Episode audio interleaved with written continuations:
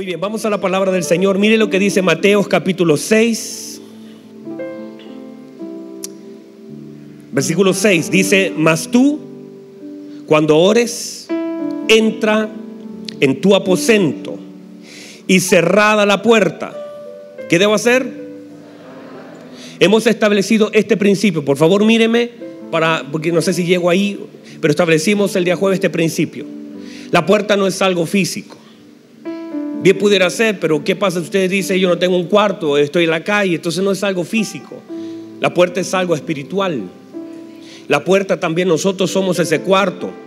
Nosotros tenemos puertas de entrada, tenemos puertas de salida. Entonces hay cosas que deben ser cerradas en sabiduría.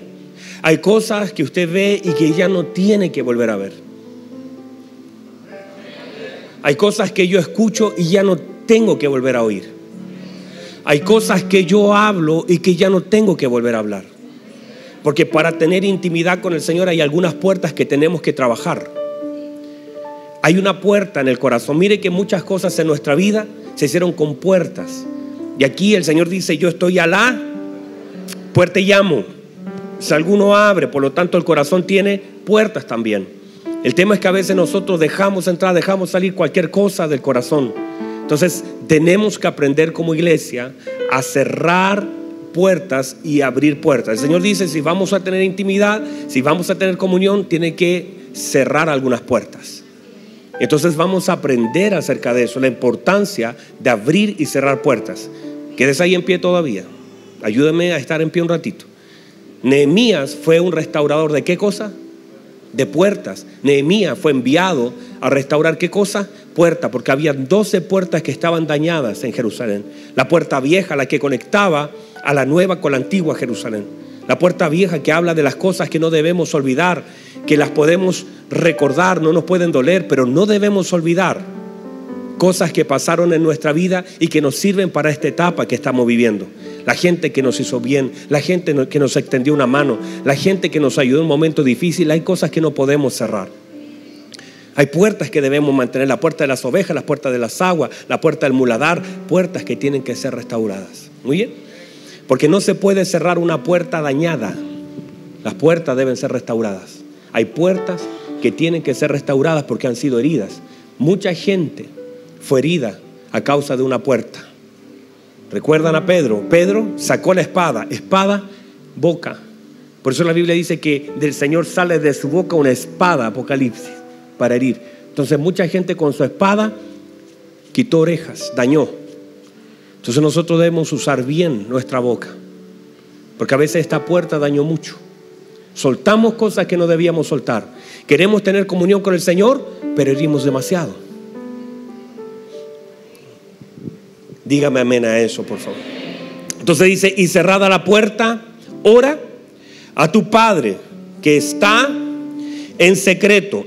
Y tu Padre que ve, tu Padre que ve, tu Padre que ve en lo secreto, te recompensará en público. Muy bien, tome asiento, por favor. Buenos días, señor Alexis. Mire, por favor, vamos a entrar en el tema, póngame atención, no son tantos minutos que, que tenemos. Pero es clave esto. Número uno, hemos hablado acerca de la paternidad de Dios. Estamos en el mensaje número 18 de la paternidad de Dios. Es importante entender la paternidad de Dios como un asunto espiritual y eterno. No podemos nosotros carnalizar la paternidad de Dios, sino que entender que hay ciertas figuras que vienen a mostrarnos. Está bien, todos nosotros tenemos padre, no podemos llegar a la dimensión en la que estamos sin que exista un padre.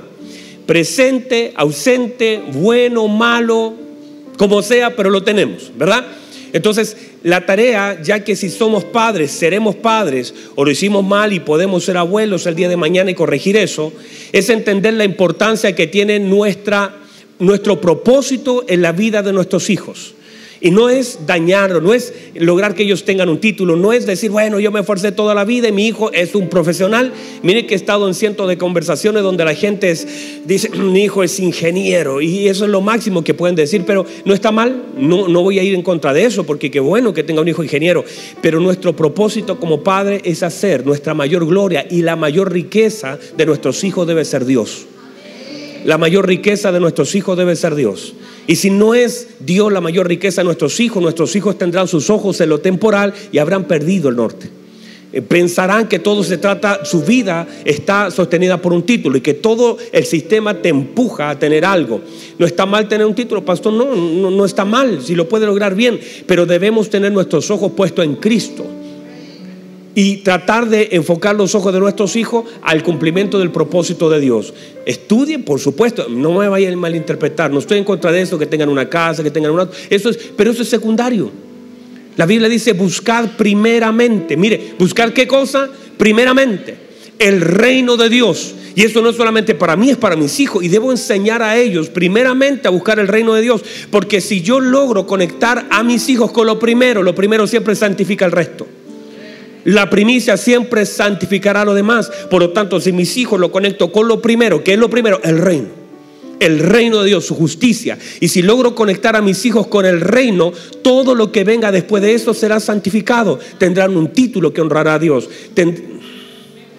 tendrán una profesión, tendrán una empresa, con su auto van a honrar a Dios, van a honrar a Dios con su vida, pero si primero lo conecto con el reino, lo primero debe ser para ellos Dios las cosas eternas por sobre las cosas temporales. Hay cosas temporales que tendremos que decirle, hijo, nosotros ahora no podemos, no hay dinero, esta cosa no la, vas no vamos a tener, pero eso no es lo más importante en tu vida. Y cuando nosotros tratamos de inyectarle a nuestros hijos y que enfoquen sus ojos en Cristo, no nosotros, no nuestro esfuerzo. No que vean, porque hay padres que enfocan a sus hijos en sus frustraciones o en sus esfuerzos. Mira, yo estoy todo molido. Mm, eh, mm, ¿Cómo podría ser? Estoy cansado, estoy agotado y todo lo hago por ti, claro, y uno trata de manifestar así el esfuerzo que hace, pero uno, tiene que enfocar eso. Y, y, que ellos vean no todo mi esfuerzo, sino toda la gracia de Dios sobre mi vida. Porque si puedo trabajar es por la gracia de Dios. Si puedo proveer es por la gracia de Dios. Si puedo llevar un pan es por la gracia de Dios. Y que ellos vean que en realidad la fuerza del papá, la fuerza y la provisión de papá proviene. Proviene de Dios. Entonces, enfocar y no, no, mostrar nuestras frustraciones. Y como yo no lo logré, tú lo tienes que lograr. No, no, si usted no lo logró, no es, un, es un problema suyo que tiene que superarlo. Y usted tiene que ser alguien en la vida. Él no va a ser alguien en la vida por un título, por una casa. Él va a ser alguien en la vida cuando entienda que su Padre dio y cumple un propósito en la tierra, con plata o sin plata, con auto, sin auto, con título o sin título. Nosotros, nuestra identidad no está basada en título. ¿Qué es? Soy ingeniero. No, yo soy hijo de Dios. ¿Qué es? No, yo soy empresario. No, yo soy hijo de Dios. Todo lo demás es secundario. Yo no estoy definido por las cosas que tengo o por las cosas que no tengo. Yo no estoy para Dios en un quintil bajo, medio, alto. Yo no estoy en eso. Yo para Dios soy un hijo amado. Alguien puede recibir eso. Yo soy un hijo para Dios amado. Yo, Dios no me ama por lo que yo tengo, ni, ni siquiera por lo que yo hago. Ah, Dios me ama más porque yo predico. No es eso. Dios ama la intimidad, Dios ama la integridad, Dios ama a sus hijos. Hay hijos que dibujarán hermosos, otros feos, otros que cantarán bien, otros mal. Y el, y el Señor no está diciendo, ay, me canta tan lindo esa mujer. No, el Padre busca verdaderos adoradores. No busca voces bellas, busca verdaderos adoradores. Si lo hacemos bien, buenísimo, eso edifica la iglesia, pero lo más importante es lo de adentro aquí. Está conmigo. Entonces, una de las tareas nuestras, voy a avanzar todo lo que pueda es, ser un conector de nosotros para con nuestro Dios y nuestros hijos. Importante también esto, que en nuestra vida en Cristo debemos operar en la naturaleza solamente para agradar el corazón de nuestro Padre. Establecimos durante la mañana que ser hijo no es inmunidad. Todos los días como hijo tendremos que enfrentar ciertas situaciones y el Señor Jesucristo nos enfocó y dijo que el Padre hace salir su sol sobre buenos y malos y hace llover sobre justos y pecadores. Pero no podemos definir, no podemos decir yo soy hijo de Dios y la gente a veces reclama por eso. La gente dice, pero si yo soy hijo de Dios y ese no es hijo de Dios, ¿por qué a ese le va bien y a mí me... Porque está mirando la lluvia, está mirando el sol. No podemos nosotros determinar nuestra posición como hijo por las circunstancias de las cosas que vivimos. Usted no puede mirar hacia el lado y definir que al otro le va bien porque tiene un mejor auto, porque eh, lo contrataron y a usted no, porque al otro eh, tiene un mejor negocio, una mejor casa. Eso no define nada. Eso no define nada. Y nunca sentir envidia por lo que otro tiene, porque ahí hay un problema del corazón. Y a veces Dios nos permite ver lo que Él hace en otro para tratar mi corazón. A veces Dios intencionalmente abre la puerta para que tú veas lo que otro está haciendo, lo que otro está recibiendo, porque a Dios le interesa tratar tu corazón y mi corazón. A veces no es, ay, pero ¿cómo le va bien? Dios te abre la ventana para que veas y viendo, si viendo lo que Dios hace en otro no te pasa nada y lo que pasa en tu corazón es gratitud a Dios por lo que Dios está haciendo en el otro, estamos bien. Si viendo todo tu esfuerzo y tu desgaste y ver que otro está siendo bendecido, alcanzado, usado por Dios y tú lo único que tienes es gratitud a tu Padre por lo que Dios ha hecho en él, estamos bien. Pero si viendo lo que le pasa al otro, sea tu hermano o sea una persona que no conoce al Señor y estás envidioso, estás, eh, te cruje los dientes, dice, pero ¿cómo es ese? No conocen al Señor, ese no sirve al Señor, ¿por qué lo ascienden? ¿Por qué le dan cosas? Y te pasan cosas en el corazón, falta todavía. Y a veces Dios nos va a tener ahí eh, a, fuego lento ahí para que muchas cosas sean tratadas en nuestro corazón.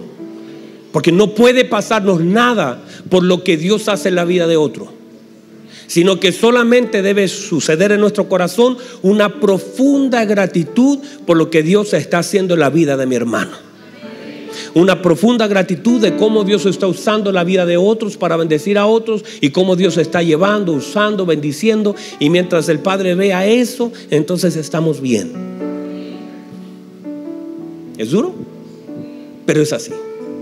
Y hay cosas, y, mire, la mañana nos fuimos por un lado, Alexi, muy bueno, porque yo le dije a la gente que este, este tema de las pruebas que tenemos que vivir, porque un hijo de Dios, eh, voy rápido, ¿verdad? Pero es necesario, porque si no, no avanzo. Pero dije, el Señor se le abrió el cielo a él. La Biblia dice que dice que a él se le abrió el cielo y entonces los cielos le fueron abiertos. ¿A quién? A Cristo, no a todo el resto, a Cristo. Y se le dijo, "Este es mi hijo amado." Pero después de esa gran declaración de la paternidad de Dios sobre la vida, fue llevado al desierto. Nosotros constantemente estaremos como hijo amado viviendo muchos desiertos en nuestra vida. Y le dije en la mañana y se lo quiero repetir a ustedes que no vinieron en la mañana, que el desierto no se termina en nuestra vida. Y que el horno en nuestra vida, desde que nacemos hasta que morimos, nunca se apaga. Y se lo digo desde ya, para que no se hagan expectativas que van a estar aquí en un paraíso y que súper bien, no es así. El horno se prende desde que usted se levanta hasta que usted se acuesta, el horno está prendido y entre más convicción tenga y más desafiante sea, más leña le van a poner. Y todo el sistema intentará que usted doble sus rodillas delante de la presión del mundo, pero si usted se mantiene como hijo de Dios, entonces el respaldo del cielo será para su vida y en medio de los procesos de la vida verá el respaldo de su Padre en medio de sus convicciones. Reciba eso, por favor. Reciban, porque es así. O sea, este asunto es de cruz diaria. Tome su cruz cada día. Tome su cruz cada día, todos los días, vea el horno, no se intimide con el horno, no se intimide con los desiertos. Nosotros vivimos todos los días metidos en desiertos, metidos. El Señor lo dijo, el que quiera seguir, el que quiera ser mi discípulo, nieguese a sí mismo. Tome su cruz cada día, no dice cada vida, cada día y sígame. Y eso es todos los días. Usted tendrá que definir lo que hará durante el día. Sus convicciones tienen que ser diarias, no semanales, no un día domingo. Porque aquí el día domingo todo, amén, gloria a Dios, aleluya. El día lunes cuando se enfrenta con su jefe, dobla sus rodillas. Siempre la música estará sonando para que usted doble sus rodillas. Siempre el horno estará encendido para que doblemos las rodillas. Pero la Biblia dice, bienaventurado el varón que soporta la prueba. Porque cuando haya resistido la prueba, la tentación, dice la Biblia que Dios tiene una corona guardada para él. Así que usted tiene algo guardado, resista. Esta vida es corta, solamente son 70, 80. Si están los 80, bueno, son 100, para que nos asuste. Pero son pocos años en comparación a la eternidad que pasaremos con nuestro Señor. Me dice amén a eso. Entonces establecimos la importancia de tomar nuestro lugar, lo debemos tomar porque Dios la única forma que puede cumplir el propósito de nuestra vida es en el entendimiento de la identidad de lo que somos. Porque si nosotros, el, Padre siempre será Padre, siempre ha sido Padre y será Padre después que nos vayamos, pero somos nosotros los que debemos tomar entendimiento de quiénes somos en Él. ¿Para qué? Para saber quiénes somos. La identidad de hijo. ¿Están acá? La identidad de hijo entonces te da luz de quién eres, lo que tienes, lo que puedes y lo que debes hacer. Y para eso necesitamos entendimiento, porque si no usted siempre estará llorando por las cosas que ya tiene. Estará pidiendo cosas que ya le fueron otorgadas. Estará preguntando si ha de hacer lo que el Señor ya le dijo que hiciera. Y no estará haciendo aquellas cosas que el Señor ya ha demandado que haga. Y hay mucha gente preguntándole a Dios si lo hace o no cuando el Señor ya lo mandó a hacer. Hay mucha gente preguntándole a Dios, ¿le predicaré o no? Eso no se pregunta. Las cosas que tenemos deben ser por entendimiento. La Biblia dice, entre tanto, el heredero es niño, en nada difiere del esclavo. No hay entendimiento. No tiene conciencia de lo que tiene.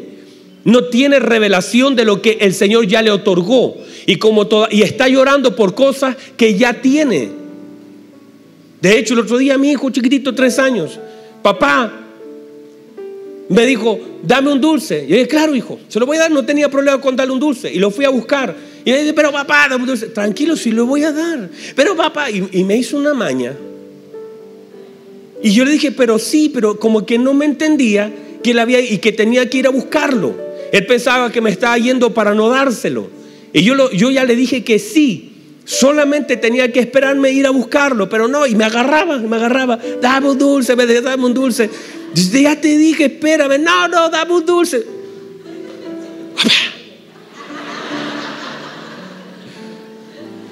Y hay mucha gente que está diciéndole a Dios que le dé algo que el Señor ya lo otorgó, solo que no sabe que ya lo tienen. Hay cosas que ya fueron otorgadas. Mire, por eso cuando tú tienes entendimiento de lo que has recibido de Dios, deja de llorar por las cosas, porque el Espíritu Santo te da testimonio. La Biblia, mire lo que dice, que Ana estuvo en la presencia de Dios llorando, amargada. Dice que botó toda su amargura, lloró con gran lloro. Pero dice que cuando le dijo Señor, dame un hijo, y luego ella sabe, esta cosa, hermanos, todo lo que estamos hablando tiene que ver con temas espirituales que deben ser recibidos de forma espiritual, porque el Espíritu Santo da testimonio a nuestro espíritu. Hay cosas que son espirituales que deben ser recibidas de forma espiritual. La mente natural no las puede entender solamente una mente espiritual reformada, regenerada en Cristo. Pero la Biblia dice que ella se levantó y dice, y no estuvo más triste. ¿Por qué no estuvo más triste? ¿Quedó embarazada allí? No, porque del momento que ella botó su amargura, del momento que presentó su caso a Dios, ella en su espíritu recibió testimonio de que el asunto ya estaba hecho. Todavía no hablaba con el cana, todavía no pasaba ninguna noche con ese hombre, pero ella se levantó y la Biblia dice, comió y no estuvo más triste, porque hay cosas que cuando tú la oras en intimidad con Dios, cuando tú oras con fe delante de Dios, el Espíritu Santo te da testimonio que ya la has recibido y te puede levantar y caminar como si la tuviera, porque este asunto es espiritual. Entonces ya hay cosas que no debemos llorar porque ya fueron asignadas. Zacarías, tu oración ha sido oída. Vas a tener un hijo. Ya el Señor te lo dio. Ahora debes creer, avanzar en esa fe y recibir el testimonio de parte de Dios de aquellas cosas. Por eso es tan importante mi posición, mi identidad de hijo. Me da conciencia, luz de lo que el Señor me ha hecho de lo que soy en Cristo, de lo que tengo en Cristo, de lo que debo hacer y de lo que puedo hacer en Cristo. Y no ando llorando por cosas que no ando, no ando llorando. Mire, mire la falta de entendimiento del hermano del hijo pródigo. Le dice, ay, claro, a este le diste todas las cosas y a mí ni un cabrito me has dado para comer con mis amigos. Y el padre dice, en serio, broma, le dice, no te puedo creer. ¿Cómo? Claro, y él le diste todo y gastó todo con ramera y yo ni un cabrito me ha dado. ¿Qué? Pero si todo lo mío es tuyo, si ya le repartí mis bienes, ¿por qué estás llorando por algo que no te he dado si todo lo que ya te di no lo has tomado? Y a veces nosotros estamos llorando por cosas que tenemos, pero nos falta luz de identidad de hijo para saber que son nuestras. Y no, no le estoy hablando, ah, te va la plata. No, no es eso. Hay gente, Señor, dame paz. dame paz. Estás pidiendo paz. ¿En serio? Se lo recuerdo, mis hermanos. No le pida paz al Señor. Porque el Señor dijo, mi paz os dejo. Mi paz os doy. No como el mundo la da. No se turbe vuestro corazón. No tenga miedo. La paz ya fue entregada. La Biblia dice que el castigo de nuestra paz fue sobre él. La paz ya fue entregada. Ahora a veces nosotros estamos tan desesperados que no entendemos que ya está depositada, que debe manifestarse algo, una gracia. Hermano, sin esa paz no podría ni vivir estaría desesperado, pero hay días que usted con todo y todas las cosas que tiene que enfrentarse para y dice, yo no sé por qué estoy parado en este lugar. Está parado por esa paz que le da entendimiento de lo que Cristo le ha otorgado y que puede vivir en esa tranquilidad para con Dios a pesar de que el mundo se le esté cayendo. Usted dice, yo no sé ni por qué estoy parado. Es por la gracia de la paz que nos fue otorgada en la cruz. aprendamos a vivir con las cosas que el Señor nos ha dado. Dime avanzar. Entonces, una de las cosas importantes de la paternidad de nuestro Señor Jesucristo como una imagen de nuestra vida es que fue marcada por una relación íntima. No se puede tener o mantener una fructífera posición de hijos sin tiempos de intimidad con nuestro Padre. Y escúcheme bien, eh, cuando hablo de tiempo de intimidad, no son solamente para pedir algo, sino son por, por causa de la comunión que tenemos. El lugar íntimo no es el lugar de petición, el lugar íntimo es el lugar de comunión. No vaya a creer que el cuarto secreto es el cuarto de la petición. No es así. De hecho, el Señor estableció esta palabra, dijo, mi Padre sabe de que tenéis necesidad antes que le pidan.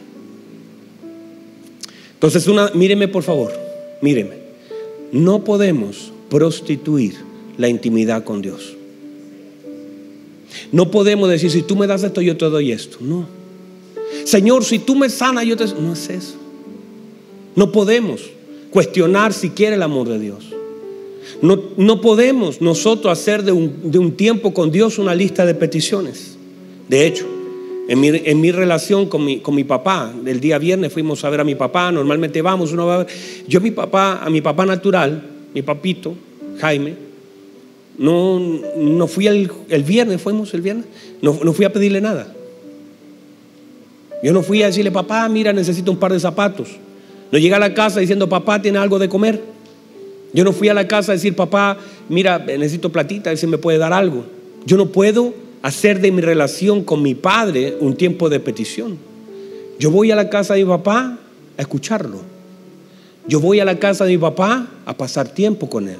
A veces estamos en la mesa nos sentamos en la mesa, tomamos un mate, un rico mate, comenzamos cualquier cosa. Yo no voy a pedirle nada, no puedo hacer de mi tiempo con mi papá natural un tiempo de petición. Eso era cuando tenía cinco años que veía a mi papá, papá, dame plata, papá, ayúdame, papá. Eso, eso es ahí. Pero ya a esta altura ya no estoy en eso con mi papá. Yo no voy a pedirle algo, yo voy a pasar tiempo con mi papá. Y cuando voy también donde mi Padre Celestial, no voy con una lista de peticiones, porque sé que Él conoce mi necesidad. Voy a pasar tiempo con Él. Voy a decirle que le amo. Voy a preguntarle, voy a abrir mi corazón, a decirle que a veces no puedo. Le voy a decir a mi papá, papá, vengo a decirte que te amo, vengo a cantarte una canción, vengo a decirte que me cuestan algunas cosas que estoy viviendo. Le vengo a abrir mi corazón. No solamente le vengo a pedir algo, Qué triste sería que yo fuera a la casa de mi padre solamente para decirle y todo el preámbulo sea para pedirle algo. Qué triste sería que yo llegue a la casa de mi papá Jaime, haga todo un show y después digan, papá, préstame 100 mil pesos. Y todo lo que hice fue para pedirle 100 mil pesos. Pero cuando yo voy, le voy a decir, papá, te vengo a decir que te amo. Vengo a escuchar que me amas. Vengo a decirte que gracias. Vengo a, a oírte si tienes algo que decirme, ¿cómo estás? Y cuando uno hace de una relación, porque míreme, míreme por favor, míreme, míreme, necesito que me mire. No puede confundir relación con comunión. No podemos confundir. Uno, una relación, uno puede tener una relación. Yo soy hijo por asignación, a mí me hicieron hijo. A mí, por causa de la vida y obra y muerte de mi Señor Jesucristo, a mí me hicieron hijo. A mí me adoptaron. A mí me adoptaron. Yo no sé si usted lo adoptaron, a mí me adoptaron. Yo no era hijo, yo era criatura, yo estaba muerto en delitos y pecados y por la gracia del Señor, el Señor me recogió, me lavó, yo no lo encontré. El día que encontré al Señor yo no lo encontré, Él me encontró a mí, yo estaba perdido. Yo estaba perdido, yo estaba lejos. Yo pensaba que lo estaba haciendo bien, me di cuenta que no. A mis 15 años fui encontrado. Yo estaba peor que el hijo pródigo. Yo estaba perdido. Yo estaba herido. Yo estaba lastimado. Yo estaba lleno de deudas. Yo tenía una deuda gigante que no podía pagar. Y a mí mi Señor Jesucristo me fue a buscar al lugar donde yo no podía salir. Me dio vida. Me perdonó. Me rescató. Me limpió de todos mis pecados. Me trajo a su redil. Me amó. Eso hizo el Señor conmigo. Y eso también hizo el Señor con usted. Nosotros somos salvos por gracia, no por obras, para que nadie se gloríe, sino por gracia. No éramos los mejores, de hecho, la Biblia dice que el Señor escogió lo vil y menospreciado del mundo. Eso eligió el Señor. Yo era lo débil, pero escogió lo débil para avergonzar a lo fuerte. Escogió lo, necio para avergonzar a lo sabio. Escogió lo... Yo era eso, yo era eso. Y el Señor me rescató. Y ahora soy hijo. Y por ser hijo, entonces ahora tengo. Sin embargo, debo aprender a operar en la dimensión de hijo, aprender a vivir, aprender a agradecer la posición que mi Señor me ha dado, aprender a alegrarme. Yo no lo encontré a Él, Él me encontró a mí y me encontró completamente desangrado. Su sangre tuvo que venir a mi vida, me dio vida porque en su, sangre hay vida para nosotros. Mis pecados eran, eran, eran negros, estaba oscuro y su sangre me limpió me dejó blanco delante del Señor. Nadie podía hacer eso, pero Cristo lo hizo por nosotros. Había un acta, la Biblia dice que había un acta que nos era contraria. Y ahí estaba todo el detalle de toda nuestra vida, nuestros pecados y todo eso. Y la Biblia dice que Él despojó a los principados de esa acta que nos era contraria, lo despojó. Dice, y dice que la clavó en la cruz y la exhibió públicamente diciendo, te te lo está y todo ha sido pagado. No hay deuda. Usted y yo hemos sido alcanzados. Pero no se vaya a confundir. Y ahí ese día yo fui hecho hijo. Y por relación tengo un padre. Pero muy distinto es tener una relación que tener una comunión. Son dos cosas diferentes. Yo puedo tener relación, pero puedo no tener comunión. Yo puedo tener un padre, una relación con mi papá, pero jamás haber tenido comunión. Puedo tener un hermano que ni conozco. Somos hermanos, tenemos la misma sangre, pero no tener ningún tipo de comunión. El hijo pródigo tenía un hermano que no quería entrar a la fiesta. Eran hermanos. Mira lo que dice. Este era su hermano. Dice, este que se ha gastado todo el recurso, todo el dinero. Tú lo has recibido, has matado. Eran hermanos, tenían una relación, pero no tenían comunión. Entonces, una de las cosas importantes de entender en esta paternidad la importancia de la comunión. Y eso te lo da cuando tu corazón, cuando comienzas a cerrar puertas, cuando comienzas a hacer lo que al Padre le agrada. No sé si hay alguien aquí. No sé si hay alguien acá todavía que pueda recibir. Déjeme, necesito entrar en esto. Necesito tratar de mostrar en esta iglesia la importancia que tiene la comunión. Necesito que usted pueda recibir. Necesito que abra su corazón. Porque nuestro Padre más, nosotros decimos, y no está mal, nosotros decimos, nuestro Padre, oramos, cantamos a nuestro Padre, pero muchas veces no tenemos comunión con Él. Hay cosas con las que el Señor no tiene comunión. Dice, sé santo, porque yo soy santo. Si no, no está en esa línea, si no, mire lo que dice, si usted no perdona a su hermano, no espere que yo lo perdone, no tenemos comunión allí. Hay cosas que deben generar una comunión, una intimidad, una, una relación, pero más que una relación es una comunión. Yo puedo tener una relación con mi esposa, somos marido y mujer, pero a veces estamos en una cama que mide un metro ochenta y no estamos en comunión. Hay un abismo de 500 kilómetros que nos separa podemos estar en la misma mesa. Y usted ha estado muchas veces en una misma mesa o en un mismo auto, en un mismo lugar, con una persona que tiene una relación pero no tiene comunión y nada resulta. Eso es triste. Usted no puede recibir nada de quien no tiene comunión. Pero cuando usted tiene comunión con alguien, esa relación se vuelve fructífera. Usted puede andar en paz. Usted puede tener una sopita en la mesa Puede estar la cosa media mal, usted se sienta en la mesa y dice, bueno, no hay más que un pancito, bueno, partámoslo por la mitad. Y usted dice, no, no, no, mejor cómete todo el pancito tú, no hay problema. Porque hay una comunión que te permite bendecir a otro. Gente que por causa de la comunión con sus hijos se saca el pan de la boca, deja de comprarse un par de zapatos. Hay una comunión profunda con el otro. Y cuando nosotros estamos en comunión con nuestro Dios se nota, hay una gracia del Señor. No está llorando por lo que no tienes. No estás preguntándole cosas a Dios. Hay una fortaleza dada por el Espíritu Santo sobre tu vida. Hay una gracia sobrenatural que opera en tu vida para hacer lo que no puedes hacer desde ninguna esfera, sino desde la esfera de la comunión. Puedes avanzar, puedes creer, puedes confiar. Te para delante de un problema y dice, yo no sé por qué estoy tan confiado, yo no sé por qué, pero sí sé en quién he creído. Yo sé que todo lo puedo. Cristo me fortalece. Estoy en comunión. Mira lo que dice, eh, eh, dice Daniel. Daniel lo acusa, lo meten al foso de los leones y él dice, yo no he hecho nada malo, yo estoy, yo tengo una relación con ustedes, no tengo comunión, pero yo todos los días estoy en comunión con mi Padre y delante de él yo no he hecho nada malo y el Señor tiene poder para librarme, puede cerrar la boca de los leones, puede apagar los fuegos. Dios puede hacer cosas tan hermosas cuando permanecemos en comunión con él. Hay una gracia que se derrama sobre nuestra vida en medio de la comunión. Hay puertas que Dios abre por estar en comunión con él. Debemos aprender la importancia de la comunión. Se me acaba de terminar mi precioso tiempo. Ay, hermano, justo me estaba metiendo. Pero viene otro servicio más. Eso es lo bueno. Póngase en pie, por favor. ¿Puede recibir la palabra? Mire, mire, déjeme cerrar con esto. No he podido cerrar con esto, no llegué tampoco. Pero míreme, por favor, reciba esto. Reciba esto. El Señor establece este principio. Y es parte de lo que quería predicar y no alcancé, porque ustedes me van entreteniendo en otras cosas. El Señor dice, entra al cuarto. Tienes que cerrar puertas. No es solamente esto una relación, esto es comunión. Cierra la puerta. Vas a orar con tu Padre. Y tu Padre en medio de la oración te va a ver. Note, por favor, Jesús no dijo te va a escuchar. Jesús dijo mi Padre que ve. Porque uno podría por la lógica decir, bueno, vas a orar y tu Padre te va a oír. Pero dice la Biblia, tu Padre te va a ver. Porque el nivel de ver es el nivel más alto. Puede ser que no te escuche, porque vas a estar llorando. A veces nos ha pasado, muchas veces a mí, me imagino que a usted también Hemos entrado, hemos cerrado puertas, hemos estado llorando, no le hemos dicho nada, solo lloramos, solo lloramos.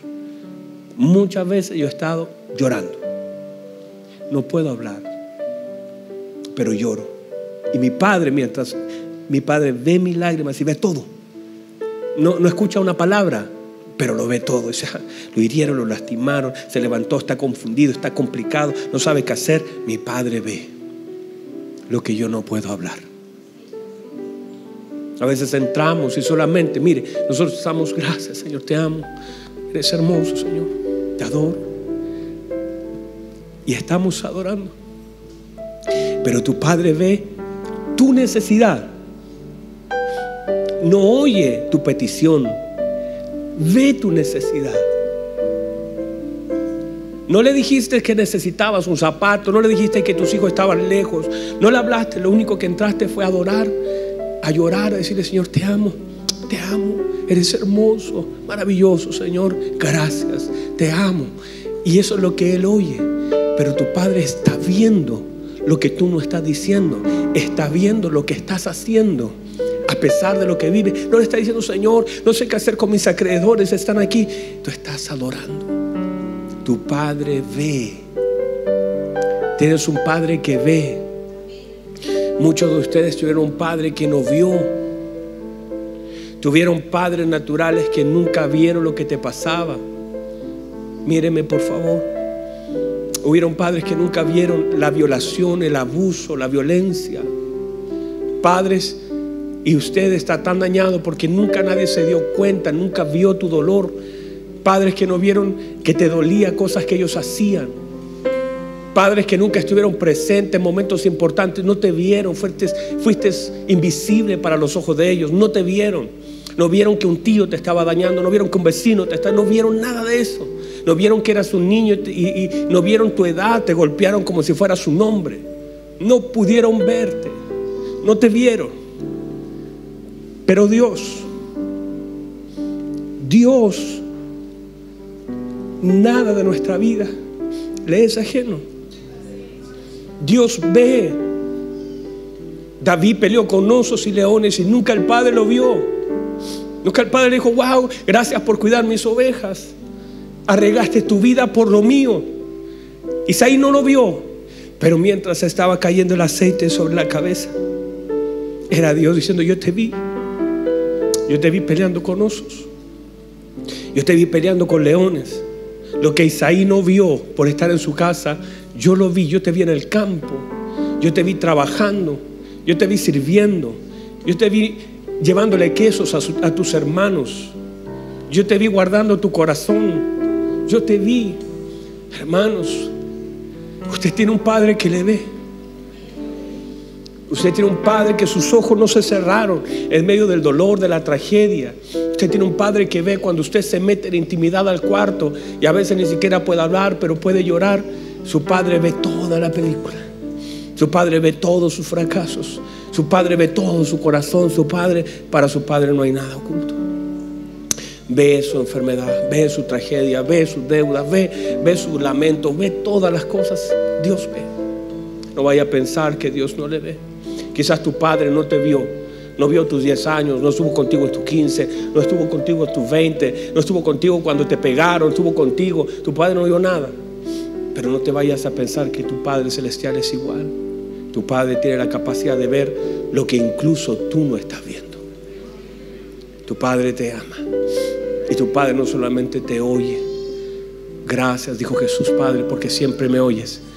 Pero aunque no seas capaz de hablar, todavía Dios tiene la capacidad de ver. Levante sus manos, por favor. No sé si hay alguien aquí que tenga gratitud para decirle, Señor, gracias por verme. Sé que ahora mismo estás viendo, haga de este momento su lugar de intimidad. Haga de este momento ahora mismo su lugar, su cuarto secreto. Dígale, gracias. No sabía que me estaba viendo y que eras capaz de verme. A veces llego al cuarto, no tengo que decir, hay tanto dolor, hay tanto fracaso y lloro y no sabía que me estabas viendo. Estaba viendo mi, mi temor, mi duda. Estaba viendo mi gratitud. Estaba viendo mi adoración en medio de lo que estaba pasando. Vamos, alguien que le dé gracias. Alguien que le agradezca. Alguien que diga, Señor, gracias. Puedo sentir. Puedo sentir tu presencia. Hay cosas que Dios no hará en otro lugar que no sea en un cuarto.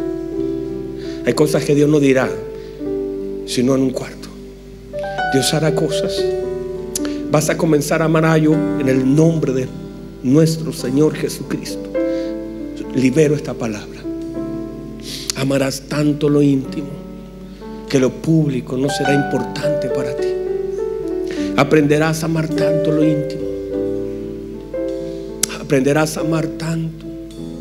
Ese lugar secreto con tu Padre que conoce y ve todas las cosas que será irrelevante los lugares, las posiciones. No importa si alguien te ve o no te ve, tú sabes que tu Padre te ve y allí recibirás la mayor gracia, la mayor gloria, el mayor cariño, los mejores abrazos. En intimidad el Señor sanará lo que tenga que sanar. No te expondrá el Señor, te sanará en secreto, pondrá sus manos allí. Será como un cuarto, será como un lugar, será como una, un, un hospital, como una clínica donde todo está aislado Pondrá el Señor aislamiento, dirá, esto debo tratarlo yo y meterá sus manos, sus perfectas manos donde tenga que ser sanado. Irá donde nadie más puede ir, abrirá lo que nadie más puede abrir y te va a sanar y te va a cuidar y te va a amar y te va a restaurar tu Padre que ve los secretos. Tu Padre que ve los secretos. Tu Padre que puede llegar allí hasta las historias más tristes de tu vida, que puede llegar allí hasta las frustraciones más grandes de tu vida, puede llegar allá donde nadie más puede llegar, donde nadie entró, donde tú incluso cerraste la puerta, dijiste, yo nunca voy a contar esto, qué vergüenza, qué, qué pena, yo no podría exponerlo. Y tu Padre dice, sí, los hombres no lo saben, pero yo veo, yo veo. Tú no me puedes ocultar nada. Yo veo y estoy sacando a la luz cosas porque quiero sanarte, quiero traerte, quiero traer sanidad a tu vida, quiero restaurar cosas que estaban dañadas, que estaban heridas. Yo quiero hacerlo contigo, eres mi hijo amado. Te llevé al desierto, pero en el desierto serás probado, pero también serás respaldado. No te voy a soltar en el desierto. Si se enciende el horno, yo estaré dentro del horno esperándote. Si el hombre te mete al horno, yo seré tu libertad allá adentro.